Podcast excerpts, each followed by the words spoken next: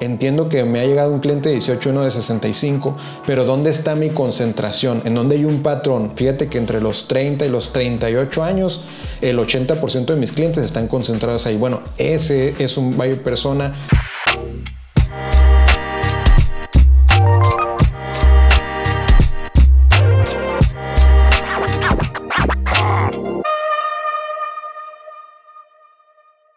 ¿Qué tal? Nuevamente Alfonso de Alba con ustedes en este nuevo episodio del podcast, en donde el tema, el tema de hoy es buyer persona. Eh, el buyer persona comprador o el cliente ideal tiene, tiene un origen en, una metodología em, mucho más vieja que el tema digital, que es el tema de la antropología, la antropología urbana.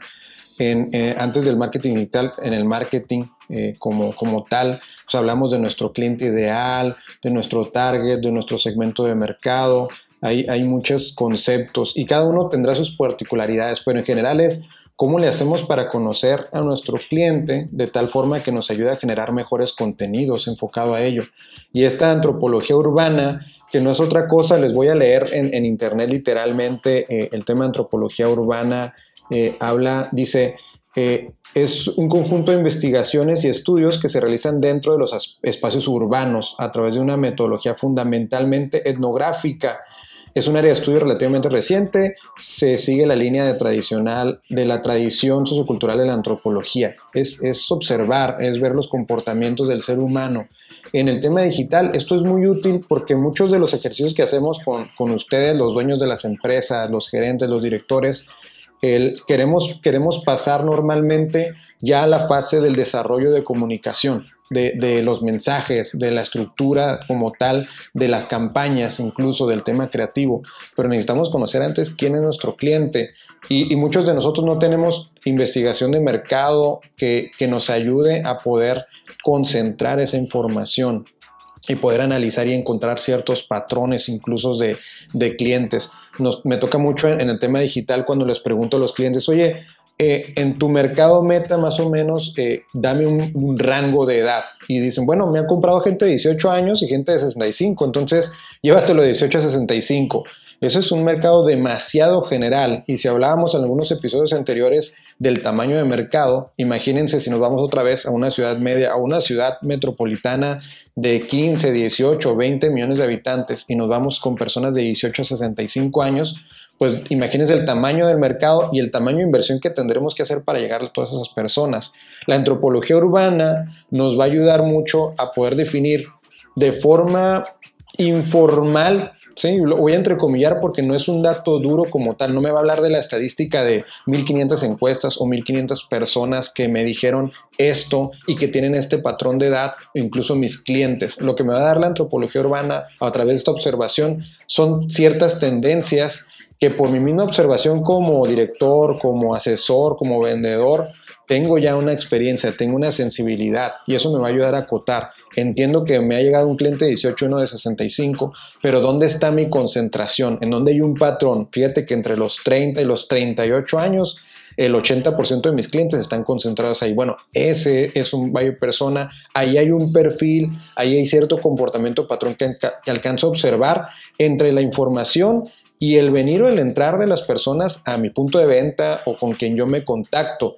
Dentro de las preguntas básicas del, buyer persona está pues, los demográficos, que es justo lo que acabamos de platicar, edad, sexo, eh, podemos irnos un poco más al sociodemográfico para ver sus ingresos y no necesariamente le tengo que preguntar al cliente, por eso hablamos de la antropología urbana, ¿no? de poder observar, de poder tener esa capacidad de ver, oye, si tiene cierto teléfono celular, si tiene cierto auto en el que llegó al punto de venta, si tiene cierta manera de hablar, de vestirse, de comportarse, me ayuda a, desarrollar un, perfil sociodemográfico alrededor de él, incluso de su estilo de vida, que nos ayuda mucho más a generar cierto contenido. Yo sé que si viene una persona, por ejemplo, una pareja joven sin hijos, muy seguramente ellos tienen una apreciación mucho más alta sobre las mascotas que aquellas familias que tienen eh, dos, tres, cuatro o más hijos. Pero eso me lo va a dar la experiencia. Mi observación, mi capacidad de analizar estos patrones de los que les estoy hablando a través de esta antropología urbana.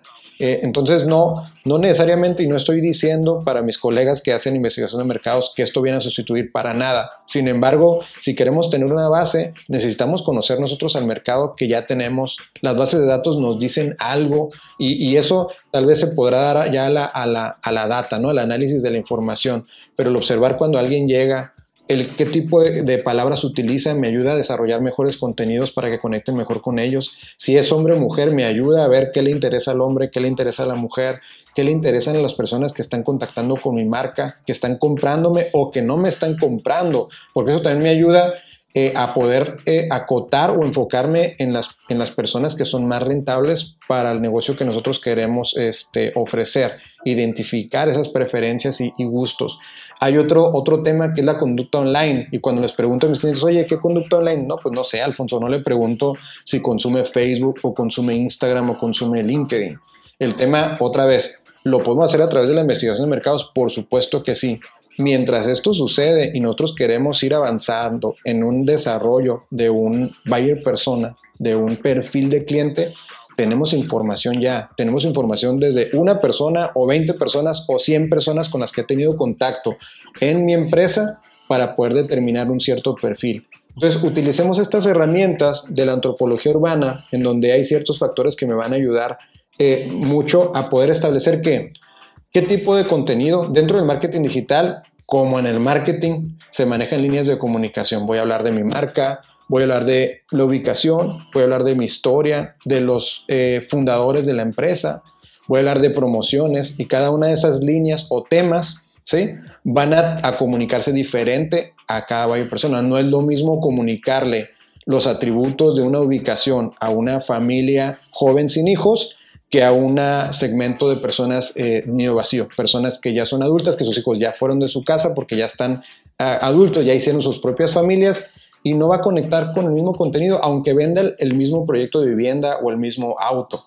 Sí, las necesidades son distintas y eso nos conlleva a, desarrollar mensajes distintos. Pero eso, la observación junto con el análisis de la información y la investigación de mercados nos ayudará a construir mejores perfiles y por ende un mejor resultado en los medios digitales. Entonces busquemos a través, imagínense, del, del, tono de voz con el que nos hablan, de la manera en cómo ellos se expresan con nosotros, de cómo llegan desde el punto de vista de su vestimenta, con quién llegan acompañados, cómo llegan, si son personas puntuales, impuntuales, si llegan de, muy temprano, si normalmente en las redes sociales te preguntan de este, a altas horas de la noche, empiezas tú a desarrollar esos puntos de contacto en los que en el día a día ese usuario te contactó vía digital y luego llegó a tu punto de venta o hizo una compra en línea. Entonces, toda esa información nos debe dar a través de la observación, del análisis, datos importantes para tomar y construir mejores contenidos en las redes sociales. Entonces, comenten, hagan este, los comentarios que puedan, compártanlo con sus colegas. Este podcast y esta etapa va a estar muy enfocada en estos directores, en estos eh, dueños, gerentes de, empresas que quieren sensibilizarse con el tema digital para saber qué pedirle a las agencias, qué pedirle a, quienes estamos este, asesorando, acompañándolos, incluso a los freelance, cómo podemos ayudar también a que el freelance desempeñe o desarrolle un mejor trabajo, lo mismo que las agencias, pero sobre todo nosotros en primer lugar necesitamos sensibilizarnos de la importancia de estos pasos y que llevan un tiempo, que llevan un ritmo y que llevan un orden. Entonces compartan, comenten aquí eh, las experiencias que han tenido, las preguntas para poder desarrollar nuevos temas y que eso nos ayude a enriquecer este espacio que es diseñado solamente para ustedes. Saludos y nos vemos en el siguiente episodio.